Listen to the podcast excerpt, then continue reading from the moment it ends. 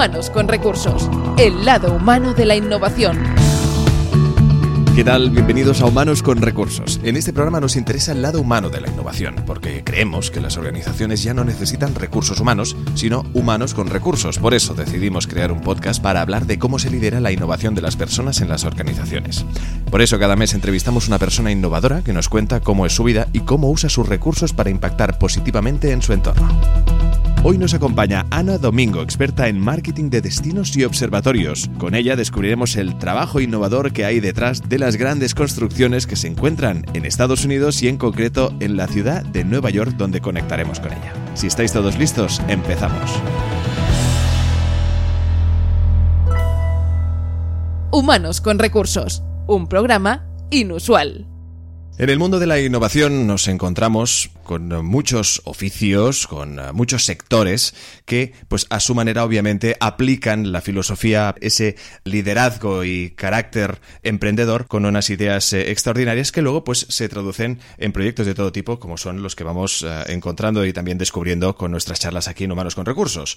Hoy vamos a hablar de arquitectura. Es algo de lo que quizá no esperábamos hablar nunca, pero sí, efectivamente, la arquitectura vemos muchísimas propuestas. Los edificios como creaciones, pues evidentemente parten de una idea eh, innovadora a la hora de pues, proponer lo que evidentemente ese edificio ofrezca. Hablamos de observatorios, edificios descomunalmente grandes y, como no, pues ¿qué hacemos para ponernos en situación? Pues nos vamos al otro lado del charco y nos vamos hasta Nueva York, donde allí nos espera Ana Domingo. ¿Qué tal, Ana? Hola, muy bien, gracias. Gracias a ti por acompañarnos. Como hemos eh, pues, comentado anteriormente, eres experta en marketing de destinos y observatorios. Nos gustaría, al menos para los que nos estén escuchando, explícanos qué es ser experta en marketing de destinos y observatorios. Esto es algo que realmente apareció en mi vida cuando empecé a trabajar para el Empire State Building. Em, el marketing de destinos siempre es, el que se refiere a atraer visitantes a un lugar específico. Y el lugar específico puede tener un contenido cultural, un contenido uh, de shopping, un contenido de entretenimiento. Uh, pero en mi caso, o sea, he trabajado siempre con todas estas diferentes variables, pero el, que, digamos, me identifica de una manera muy diferente son los observatorios, ya que actualmente estoy en el, en el número 4, ¿no? Y los observatorios, los miradores, son sin duda algo que atrae muchísimo a, locales y visitantes en cualquier destino. ¿Y cómo lleva tu trayectoria personal y profesional a acabar viviendo en Estados Unidos? Entiendo que el trabajo es el culpable de todo ello, ¿no? Pero eh, ¿cómo empieza tu andadura profesional y cómo has acabado donde estás actualmente? Sí, yo vine a Estados Unidos para eh, realizar un máster em, y esto fue a finales de los 90, primeros de los 2000. Eh, tenía una intención clara que era quedarme en el país para poder trabajar y esto fue, pues, pues digamos, el primer, la primera oportunidad apareció justo después de hacer mi máster, cuando me contrataron en el Empire State Building para ah, dirigir el marketing y sus ventas para el observatorio. Y, a partir de allí pues llevo prácticamente casi 20 años em, por todo el mundo, la mayoría de estos años en Estados Unidos em, y concretamente este será mi tercer observatorio, ya que no solo trabajé para el Empire State Building, sino también inauguré el observatorio mirador en el Rockefeller Center hace ya años que se llama Top of the Rock y que evidentemente todo el mundo conoce y es un must thing to do cuando uno visita la ciudad de Nueva York. Desde luego. Y, y, y así es como he estado en Estados Unidos, o sea, fue a nivel profesional Em, y luego, pues ya también a nivel personal, pues también ya estoy anclada en este país. Claro, aparte, eh, claro, estamos hablando de casi de una especialización, ¿no? De hacer eh, estos observation decks, ¿no? en estos países turísticamente tan extremadamente conocidos, además con esos enclaves como el Top of the Rock, eh, en el que yo he estado y ahora mismo estoy hablando, pues, pues con una de las culpables, ¿no? De que eso, pues, fuera una realidad y que yo disfrutara de esas vistas tan extraordinarias, ¿no? ¿Cómo te especializas? Es decir, ¿cómo decides que esta tiene que ser ser tu, tu vía profesional? Eh, pues, pues yo creo que el segundo observatorio fue el que marcó mi como fascinación por este tipo de espacios y luego también el reconocimiento profesional. El primero llegó como una oportunidad profesional a trabajar en el Empire State Building, casi en su momento no me creía que me contrataban para esto, era como, por Dios, porque yo también tengo como cualquier visitante por primera vez, al no ser americana, pues mi bonito recuerdo de mi primera fotografía en el Empire State Building. Pero el segundo me fascinó porque tuve precisamente al, realizar la, apertura, participé en la creación de la experiencia. Y esto fue donde pudimos innovar, ¿no? Cogimos todos los terribles eh, momentos no no bonitos que existen en el Empire State Building e intentamos en su momento cómo, cómo podemos evitar pues, la gente haciendo largas colas, cómo podemos añadir entretenimiento a todo el itinerario hasta que alguien llegue arriba. Y, aquí es donde yo quedé como totalmente enganchada y, fascinada y, y, fue en el número dos. Aparte, estamos hablando de, pues, cómo no, un, un trabajo que implica muchísimos procesos creativos donde la innovación, entiendo, está a la orden del día, ¿no? Es decir, ¿cuál es el papel que juega la innovación en todo esto? Muchísimo, muchísimo. Y por ejemplo, el, observatorio que estamos realmente ahora terminando, el, que se llama Edge, el que está en Hudson Yards, es increíble y es un sistema parecido al que hicimos en su momento para Rockefeller Center. Si puedes participar en las en, el, en este diseño de la experiencia, ¿no? En este momento, antes de abrir las puertas, ¿qué queremos exactamente que un visitante experimente y que, todos sabemos que hoy en día, pues, sobre todo por un tema de redes sociales y, cómo las audiencias se comportan, claro, todo el mundo va a compartir ese momento en, en el instante, ¿no? Van a decir, oh, pues, pues, he estado en tal sitio, me lo estoy pasando bomba y, y lo van a compartir.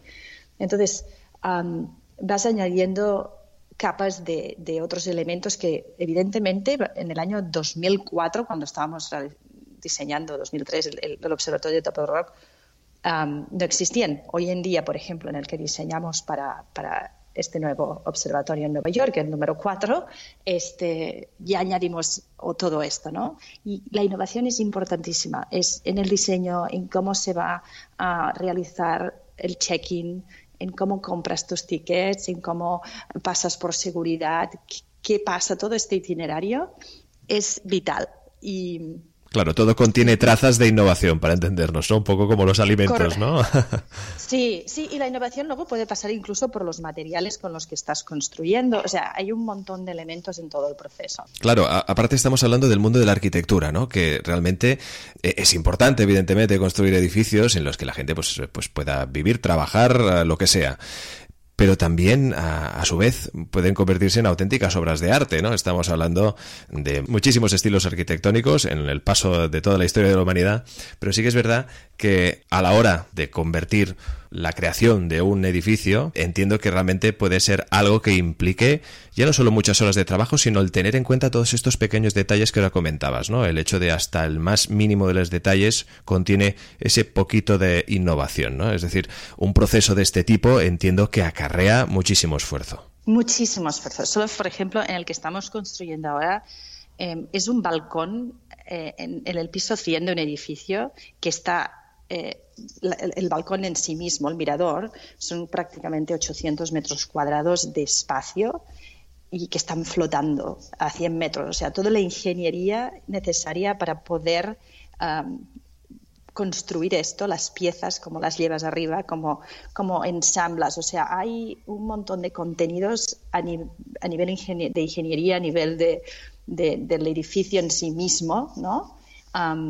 Pero en este caso, y nosotros tenemos un infográfico como explicamos cómo las piezas fueron ensambladas en este, en este balcón, como las elevamos con unas grúas y era como un puzzle, o sea, se estaban poniendo como clac, clac. Y, el, y, poniendo así, el, por ejemplo, el cristal del balcón que está alrededor del, del balcón son um, paneles de de cristal, paneles, sí, de cristal, eh, que están inclinados 6.6 grados. Es decir, que tú puedes ah, inclinarte y ver por abajo que existe, ¿no? O sea, nadie ha hecho esto. Eh, claro, y otros elementos a nivel arquitectónico que son bastante... No apto para taquicárdicos un poco, ¿no? Porque claro, estamos hablando, hablaremos en pies, ¿no? Pero son 1100 pies, eh, esta plataforma que como bien nos comentas, que está en el aire libre, que es la más alta del hemisferio occidental y la quinta más alta del mundo. Es decir, que estamos hablando de algo realmente serio, pero también de una experiencia, ¿no? Por supuesto, estamos pensando siempre que este usuario final le podamos sorprender a todos los niveles. Y en este proceso, por eso el diseño, la arquitectura es importantísima y luego pues esto los diseñadores y arquitectos dicen ah pues queremos hacer esto y luego los ingenieros tienen que como pensar cómo se hace ¿no? y cómo lo, lo, instalamos siempre mirando como ¿por qué no? Vamos a, a, ver, ¿qué os parece si hacemos esto? Y, y, hubieron durante el proceso un montón de ideas que, que, que, fueron absolutamente increíbles y se consideraron, y bueno, y algunas eran pues viables y otras no. Eh, incluso, por supuesto, tenemos que anunciar otros elementos de este observatorio que no son ah, hoy en día públicos, que van a ser bastante impactantes en, en el, en el lo que es la experiencia también cómo hemos construido esos elementos. Entiendo que, evidentemente, después de tu llegada aquí, esa Ana Domingo que llegó para estudiar, no tiene nada que ver con la Ana Domingo que soy. Eh, son, evidentemente, unos años de vivencias extraordinarias a nivel profesional en la que, pues, entiendo que has aprendido lo, inexplicable. ¿Qué destacarías de tu evolución como profesional dentro de toda esta etapa? Yo creo que el hecho de que a, nivel profesional mi campo es marketing, comunicación, ventas, ¿no? Al final también del día el hecho de poder estar expuesto a otros profesionales, ¿no? a los ingenieros, a los diseñadores, a, la gente que va a operar eh, el espacio en sí mismo. todo esto para mí es como te abre la mente a, miles de posibilidades. Em, y, estar abierto a esto y a cruzar el conocimiento siempre es donde al final del día puedes crear innovación. La innovación es un acto compartido, no no puede considerarse, bajo mi punto de vista, muy humilde, como algo em, que puedes como realizar de forma individual. Y hoy en día son equipos, ¿no? Y cuando más combinados los equipos, las soluciones son más espectaculares. Sí, ¿no? Dicen, de hecho, que la, la, innovación, bueno, antes destacar que has dado un poco con el que será el titular de, este, de esta entrevista, ¿no? La innovación es un acto compartido y es absolutamente cierto. Y de aquí lo que te iba a comentar ahora, ¿no? Que al final los equipos, cuando más variados, es precisamente ahí donde se encuentra esa riqueza creativa y, por lo tanto, más variedad e innovación. Correcto. Y a veces la riqueza creativa es increíble, ¿no? Porque, claro, uno, ya te digo, desde mi campo, el marketing, la comunicación, piensas, oh, mira, todo aquí, los mentes creativas las mentes creativas están en cualquier disciplina, en finanzas, en ingeniería, en recursos humanos, porque la creatividad está en cualquier disciplina y no se puede pensar que porque tienes un background que hiciste historia, arte o diseño, tú eres más creativo que alguien que tiene un background de finanzas. y esto me gustaría como que quedara muy claro porque nadie puede como adueñarse de la innovación por tener un específico background, ¿no? una, una, persona, de, un biólogo que está buscando en el laboratorio es alguien que innova, es, es la curiosidad al final del, del día, ¿no? Claro. Claro. Además, entiendo que después de toda esta trayectoria, tú cuando llegaste, ¿qué concepto tenías de la innovación? ¿Habías oído hablar ya o la descubriste pues con toda esta experiencia, con tu primera experiencia en este caso? Esta es interesante, esta pregunta. Fue, yo nunca consideré la innovación. O sea, si el Rockefeller fue, digamos, la primera vez que hubo un, un, proyecto en el que realmente estás cambiando algo, sencillamente en su momento yo pues, a nivel personal y profesional estaba solamente como trabajo para hacer esto mejor, punto. Pero nunca pensé, hay una palabra que define esto. Fue después de, de hacerlo como eh, por grandes profesionales como Alfonso Coronallá, por ejemplo, en su momento, que conversando conmigo me decían, ah, es que tú lo que hiciste es tal. Y es curioso porque nunca pensé que era un acto, oh, yo innové, no, porque es un equipo que innovamos, ¿no? Es, otra vez, sí, yo participé en este equipo que innovamos para dar estos resultados. Y, y fue la primera vez con Alfonso Cornella que de repente digo, ah, existe todo este universo de innovación y me pareció muy fascinante y, desde siempre he estado muy interesada en, después de como entender que existe un universo que se llama innovación y es lo que estaba haciendo, ¿no? Claro. Y además te encuentras en que es considerado un poco la, la, sede, ¿no? Estados Unidos al final es sede de innovación. Evidentemente habrá ciudades en las que más, eh, Boston, eh, Nueva York.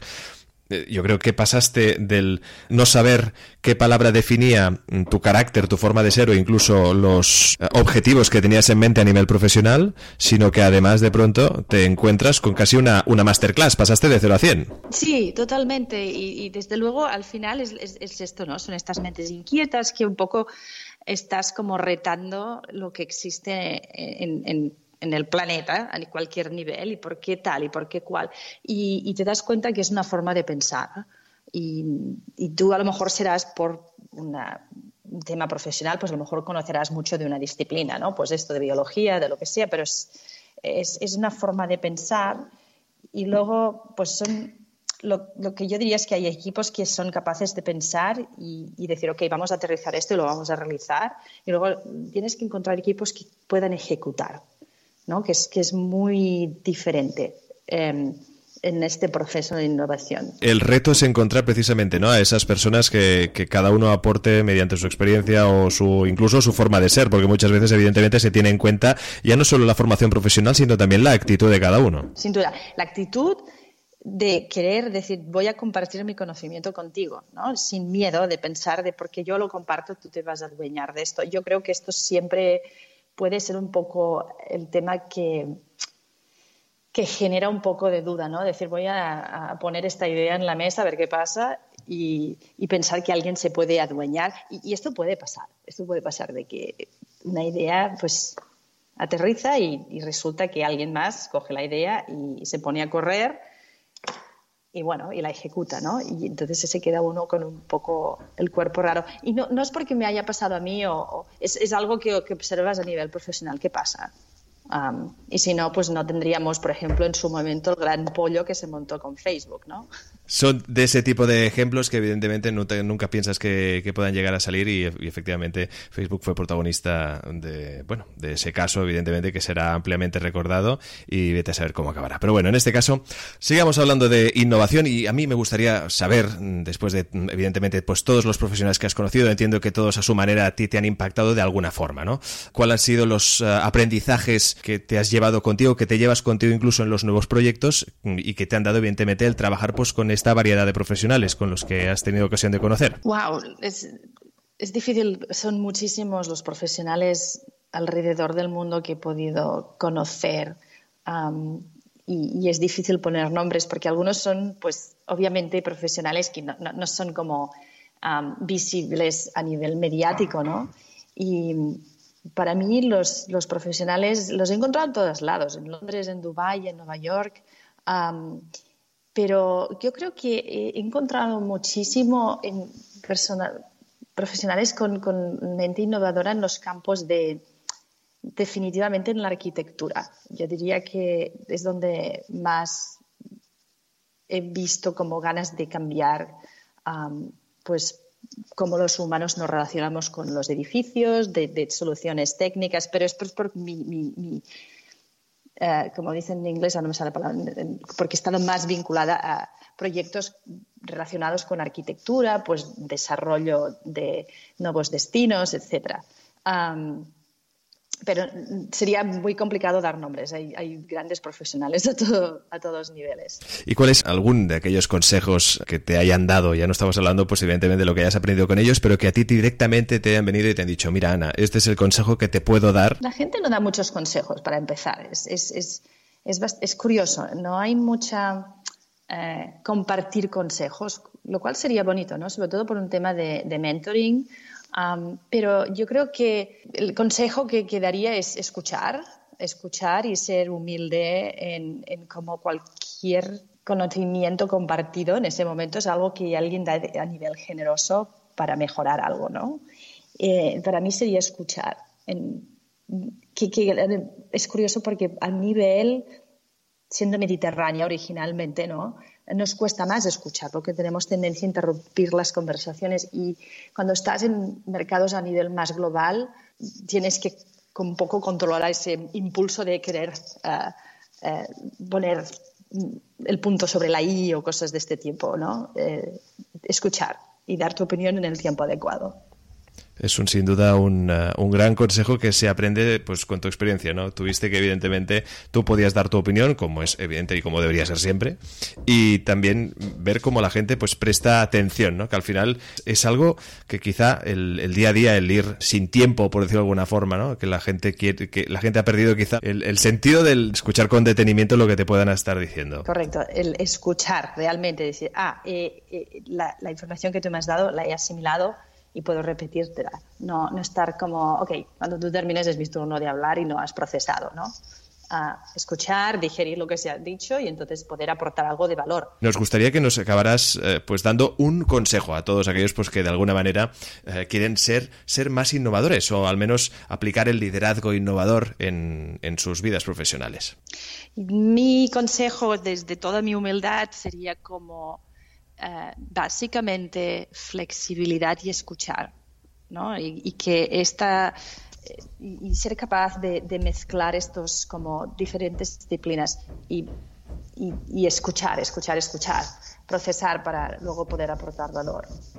Ana Domingo, experta en marketing de destinos y observatorios, muchísimas gracias ya no solo por tu trabajo, sino también por acompañarnos. Muchas gracias. Humanos con recursos. Los equipos de éxito destacan por tener asimilada una cultura del aprendizaje que les permite adaptarse e innovar ante la celeridad que marca la actualidad. El aprendizaje facilita administrar las novedades, nuevas herramientas y también nuevos retos que enfrentan las compañías. Básicamente, una cultura organizacional del aprendizaje implica un conjunto de valores, procedimientos, procesos, métodos y prácticas que tienen como objetivo que de forma natural y asimilada los miembros de la organización busquen de forma activa incrementar y mejorar sus conocimientos, experiencia y habilidades. Para construir una cultura del aprendizaje hace falta 1. Comunicar a todos la necesidad de evolucionar. 2. Mentalidad abierta que promueva la inclusión y la curiosidad. 3 menos límites y muros entre funciones y departamentos, así como procesos y normas rígidas. Hay que proporcionar un espacio diáfano para que los grupos colaboren y exploren nuevas soluciones, aprendiendo entre sí. Un buen líder debe contagiar a su empresa generalizando esta visión. Sus equipos van a actuar comprometidos con el valor de la agilidad y el poder del aprendizaje. Y todo ello sin miedo a experimentar, a asumir riesgos y con la capacidad de reaccionar ante el fracaso rápidamente. Y hasta aquí Humanos con Recursos. Recordar que nos podéis encontrar en humanosconrecursos.hr y también en su versión inglesa. Estamos de enhorabuena con Dax Endler al frente. Absolutamente imprescindible, como también lo es que nos sigáis en todas las plataformas de podcast donde nos encontramos como Simplecast, Spotify y iTunes. Gracias a todos. Hasta el próximo programa. Humanos con Recursos. El lado humano de la innovación.